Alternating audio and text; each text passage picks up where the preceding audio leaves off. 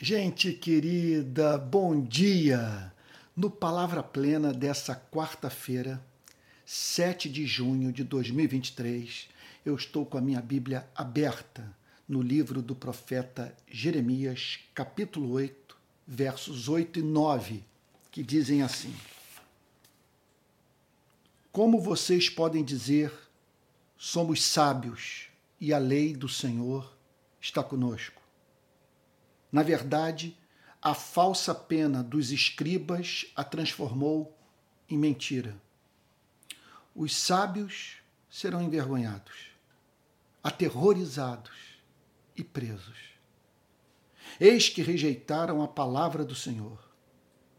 Que sabedoria é essa que eles têm? Jeremias faz um diagnóstico no seu livro que apresenta o seu conjunto de profecias sobre a decadência espiritual da sociedade dos seus dias. Ele apresenta como causa principal daquele estado de degradação moral, idolatria, o desserviço prestado pelos teólogos. O texto diz no versículo 8 que aqueles homens se consideravam sábios, ou seja, meu Deus, eu não sei se existe um estado espiritual pior do que esse. A pessoa está absolutamente convicta que ela enxerga o que ninguém mais consegue ver. Eu conheço gente assim, que se julga estar à frente de todos o da sua geração, de todos da sua geração. São pregadores que creem que o seu pensamento somente será compreendido pelas pessoas daqui a 20, 30 anos. Olha o que, que Jeremias diz. Como vocês podem dizer, somos sábios e a lei do Senhor está conosco? Eles estavam para além de qualquer possibilidade de restauração espiritual. Isso em razão de terem sido acometidos da pior enfermidade moral, espiritual, teológica que existe. Eu não consigo imaginar é, nada mais deletério, nada que mais afaste um teólogo do próprio Deus e da sua palavra. É o orgulho. Olha o que Jeremias detectou na sociedade dos seus dias. Como vocês podem dizer, somos sábios. E a lei do Senhor está conosco. Então eles se viam acima da média, detentores de um conhecimento especial e se apresentavam à sociedade como os autênticos intérpretes da lei não há base para o diálogo com esses homens. Eu diria que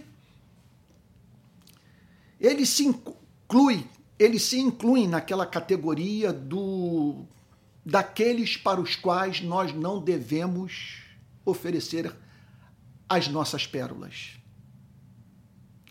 Falar usando um português assim, falando um português é, bem direto, bem franco, contundente.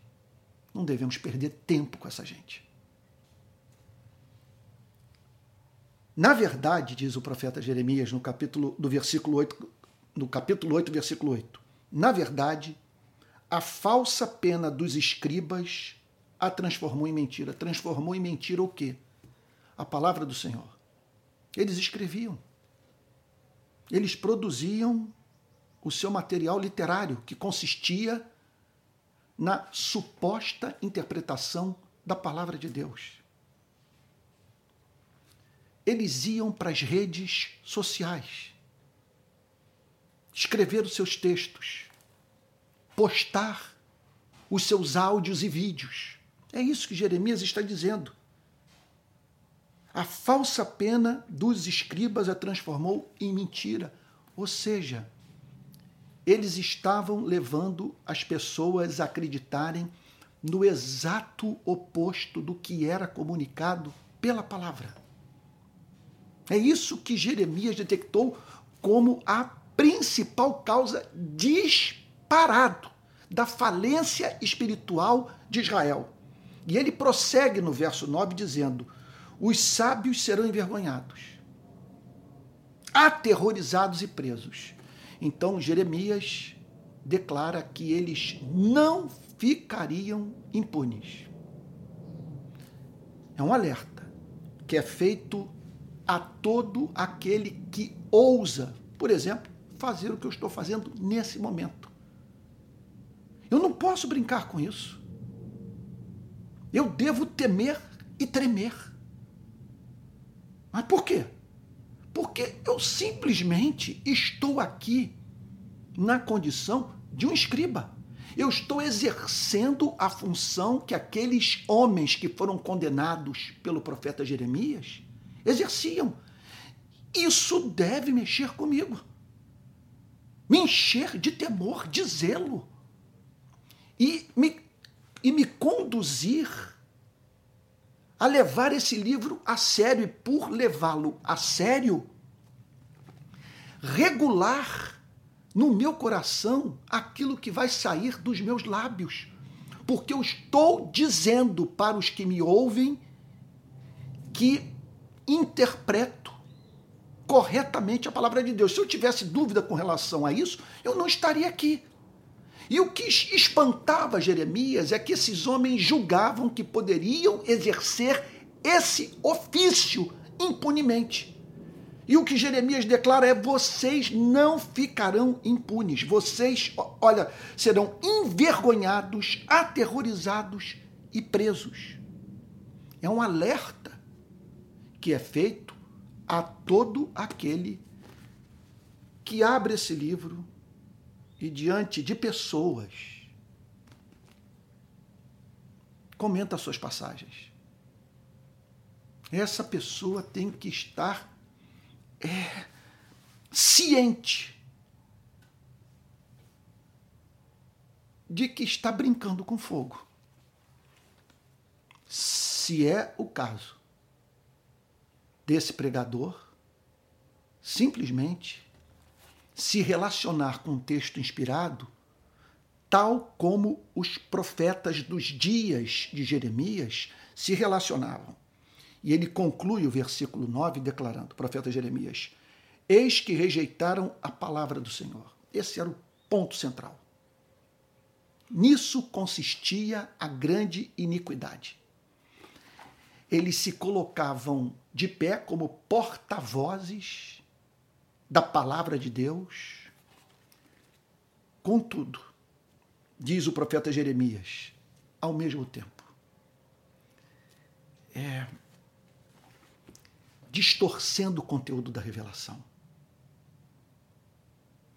fazendo interpretações estapafúrdias e aplicações da verdade absolutamente indevidas. Ou seja, com aquele desserviço prestado à sociedade dos seus dias, aqueles intérpretes da lei afastavam homens e mulheres, famílias inteiras, o todo da sociedade, diz o profeta Jeremias, da palavra do Senhor, do conteúdo da revelação. E Jeremias termina no verso 9 levantando uma questão. Que sabedoria é essa? Ele chama a todos a submeterem o conteúdo daquela pregação que rejeitava a palavra do Senhor a certos testes. Uma pergunta nós precisamos responder num momento como esse: por que a palavra é rejeitada? O que pode fazer com que uma pessoa que se dedica, repito, ao trabalho que eu me dedico, que pode fazer com que essa pessoa rejeite a palavra e, contudo, continue na instituição, se apresentando como cristã. Ela tem sérios problemas com a inspiração da Bíblia. Tem dificuldades profundas com o apóstolo Paulo. Abomina passagens inteiras do Antigo Testamento. E ela insiste em se apresentar como cristã. Gostaria de apresentar três motivos que podem levar uma pessoa a rejeitar a palavra. Número um, quando a palavra condena o pregador. Ele era ortodoxo e vinha pregando a ortodoxia. Sim, se você voltar no passado desse pregador, você o encontrará interpretando com certo zelo as escrituras, fazendo seu trabalho, até que, por exemplo, ele se apaixona por alguém fora do casamento. Um filho se desvia. Ou ele vive uma experiência na instituição que o marca e que faz com que ele se afaste dela, da mesma forma como todos nós nos afastamos daquilo que nos machuca. E aí então essa pessoa é encontrada deixando de pregar aquilo que pregava, em razão do fato de se ela é, permanecer fiel às Sagradas Escrituras, terá que largar o púlpito. Terá que, deix terá que deixar de receber salário. Ela pregará condenando a si mesma, condenando pessoas a quem ela quer bem, mas que se recusam submeter suas vidas à palavra de Deus. Elas se deixam trair pelos seus afetos, amando mais aquele que lhe é caro do que o próprio Cristo. E Jesus estabeleceu como condição para o discipulado por mais que isso nos seja custoso, amar mais a Ele do que a qualquer coisa na vida. E não conheço melhor forma de nós mantermos o amor por aquele que nos é caro e que caiu e que resiste à voz do Espírito Santo do que amarmos a Cristo mais do que o amamos e o amarmos por amor a Cristo. Então, esse é o motivo do pregador rejeitar a palavra. A palavra condena. A palavra o leva a ter que amar a igreja que o feriu, que não é só hipocrisia, que tem no seu seio os sete mil que não se curvaram a Baal. Segundo motivo da palavra ser rejeitada pelo teólogo consiste no conteúdo da palavra o expor a determinados riscos. Por exemplo, se ele pregar sobre determinadas porções das Escrituras, condenar determinados comportamentos, fazer aplicações da verdade eterna, que mexem, em especial, com os interesses econômicos dos membros da sua igreja, você não tenha dúvida que esse pregador estará exposto à tentação de permitir que a igreja deixe de pagar o seu salário para comprá-lo. Que a igreja, portanto, pague o seu salário para livrá-lo, para livrá-la do contato com Deus real. Requer, como eu tenho insistido nessa série de pregações, muita coragem. O pregador pregar contra os interesses daqueles que permitem que o pão chegue à sua mesa. que ele viva um padrão de vida, a vida de, acima da média da sociedade. É muito difícil esse pregador pregar sabendo que se contrariar a membresia, especialmente os mais abastados, ele, ele corre o risco de ter que dirigir Uber. Você imagina? Ele é orientado por marqueteiros a focar no seu público-alvo nas redes sociais, de modo a manter essa gente cativa, a fim de vender os seus cursos, ganhar dinheiro com isso, completar o salário da igreja. Como que ele vai levar para as redes sociais uma espécie de pregação que fará com que pessoas deixem de visualizar as suas mensagens? Que que redundará na perda de seguidores. Então, esse é o motivo da rejeição da palavra. Ela, ela pode ser rejeitada quando a pregação de todo o conselho de Deus, quando a pregação simétrica, que não deixa nada de fora, faz com que essa pessoa corra riscos de perdas profundas, inclusive a perda da própria vida. E, por fim, em último lugar, o teólogo pode rejeitar a palavra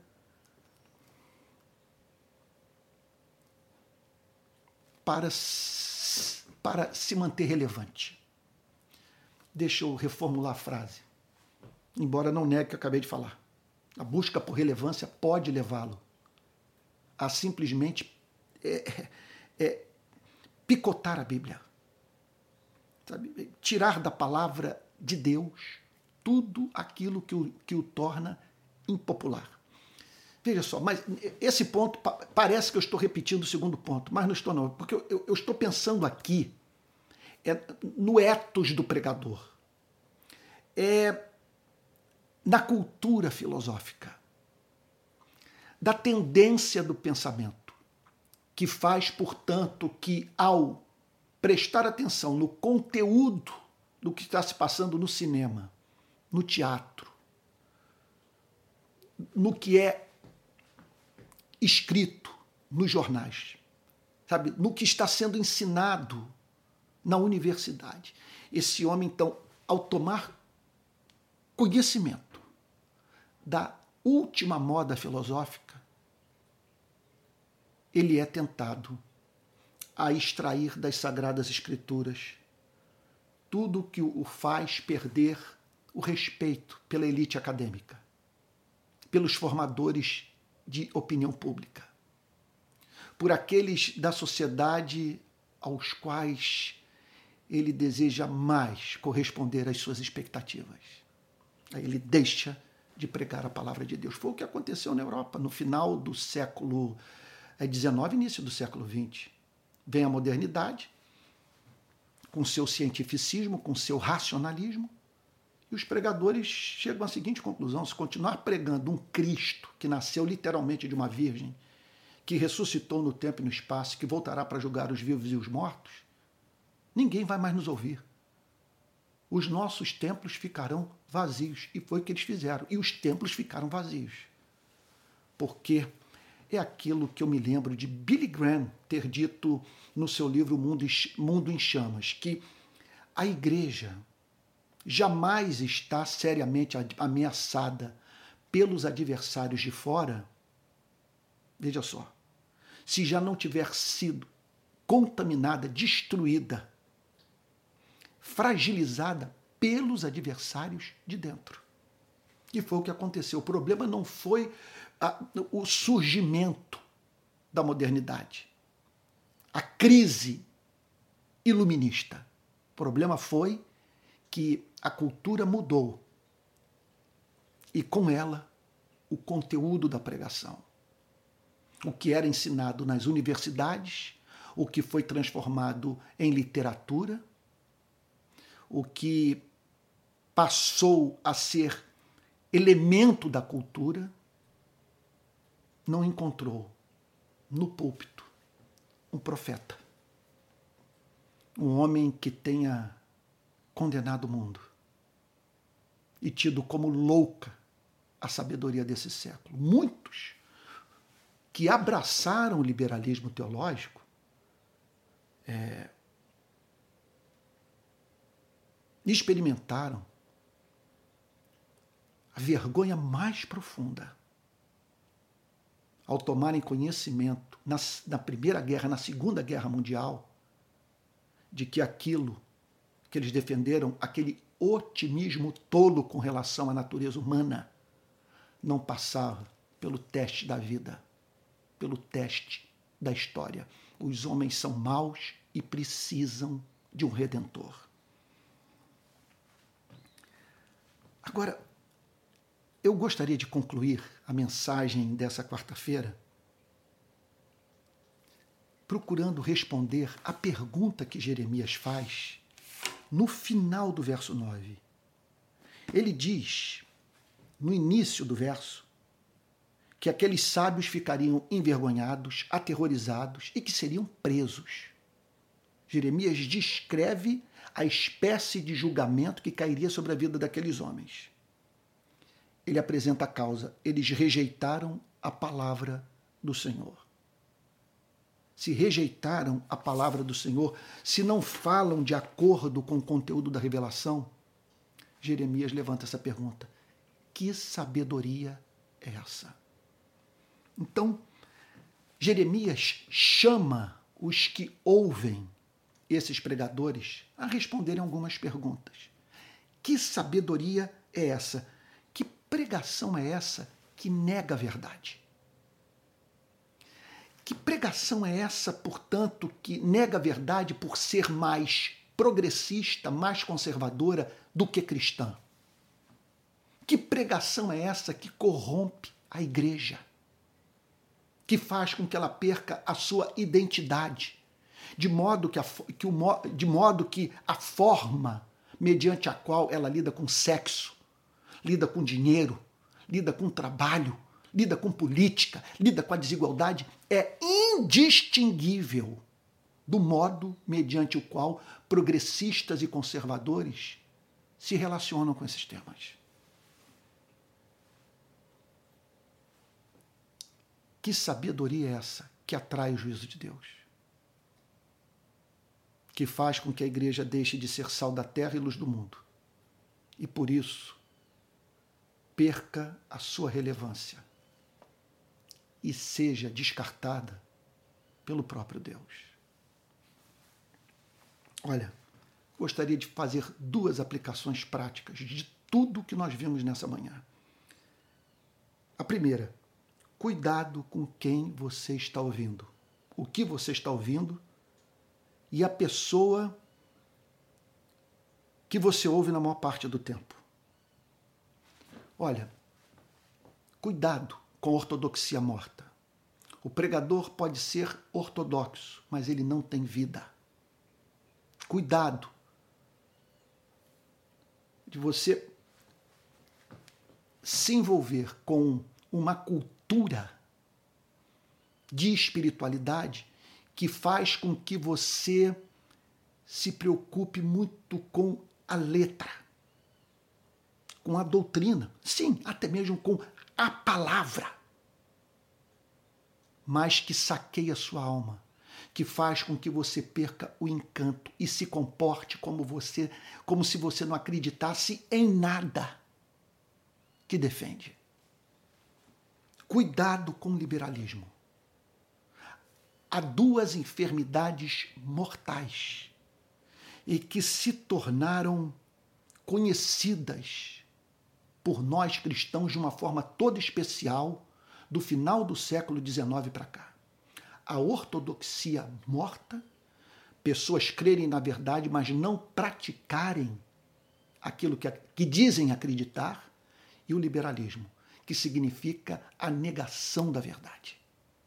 A fim de que alguns desses objetivos, ou todos que eu mencionei é, na pregação dessa manhã, sejam alcançados cuidado com a cooptação política ideológica. De você passar a interpretar a Bíblia com as lentes de um conservador. ou de interpretar as Sagradas Escrituras com as lentes de um progressista. A Bíblia golpeia o pensamento conservador. A Bíblia desfere golpes mortais no pensamento progressista.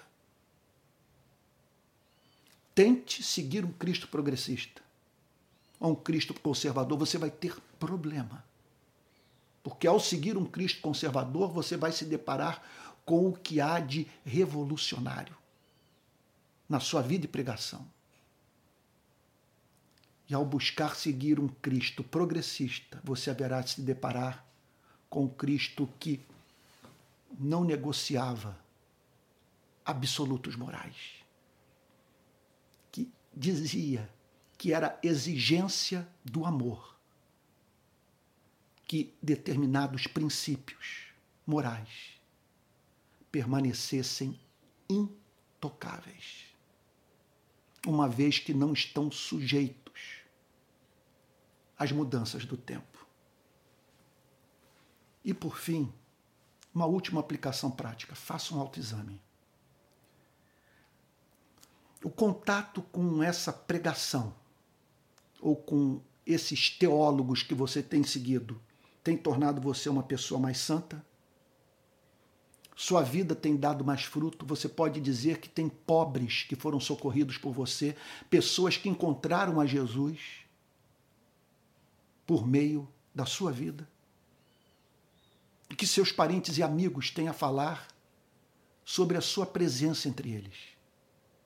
As pessoas o amam, se abrem com você, confiam na sua palavra, elas o têm como leal, verdadeiro, doce.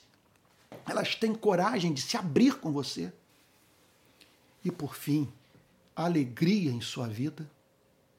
Você pode dizer que conhece a alegria indizível e cheia de glória sobre a qual o apóstolo Pedro fala. Vamos orar? Pai Santo, em nome do Senhor Jesus Salva-nos desses homens inflexíveis, sábios aos seus próprios olhos, que se apresentam como os únicos intérpretes da verdade, que enxergam que ninguém mais consegue ver e que, contudo, corrompem a igreja. Guarda-nos deles, Senhor, e ajuda-nos a jamais rejeitar a palavra como também jamais honrar quem rejeita o conteúdo da revelação. É o que pedimos em nome de Jesus, com perdão dos nossos pecados. Amém. Amém. Olha só, no final do Palavra Plena de hoje eu tenho alguns avisos super importantes a passar para você. Primeiro, eu lancei recentemente dois e-books. Um intitulado Se Deus é Bom Porque Sofremos, e o outro, Batalha Espiritual, à luz da tradição de espiritualidade calvinista. Estão à sua disposição na Amazon. É, quero também lembrar a você que estou oferecendo dois cursos no Hotmart. Então, um sobre cristianismo e política e o outro sobre teologia. Você vai lá então e pode adquiri-los. Quero também lembrar a você que desde ontem eu estou falando também agora no final do dia é o Palavra das Seis, só que uma mensagem agora não baseada no livro do profeta Jeremias, é uma, uma, é uma mensagem baseada num outro livro e com outro enfoque, voltado mais para a cura do coração, para a consolação, para o encorajamento, tá bom? Então eu, eu peço que você acompanhe também. Ah, outro ponto também, outra, ah, outra informação super importante, está anotado aqui: viagem ao Egito e Israel ano que vem. Vamos sair do Brasil no dia 14 de fevereiro, retornaremos no dia 29 de fevereiro. Se você quiser fazer parte dessa viagem, ligue para esse telefone, código 21 e o número é 98717 7378. Eu vou deixar esse número na descrição desse vídeo, tá bom? E outra coisa, se você quiser colaborar com o programa, esse programa é mantido pela ajuda de pessoas que confiam em mim e no que faço. Então, se você quiser sustentar o programa, basta enviar o seu Pix para palavraplena.gmail.com. Que Deus o abençoe e guarde. E até o próximo Palavra Plena.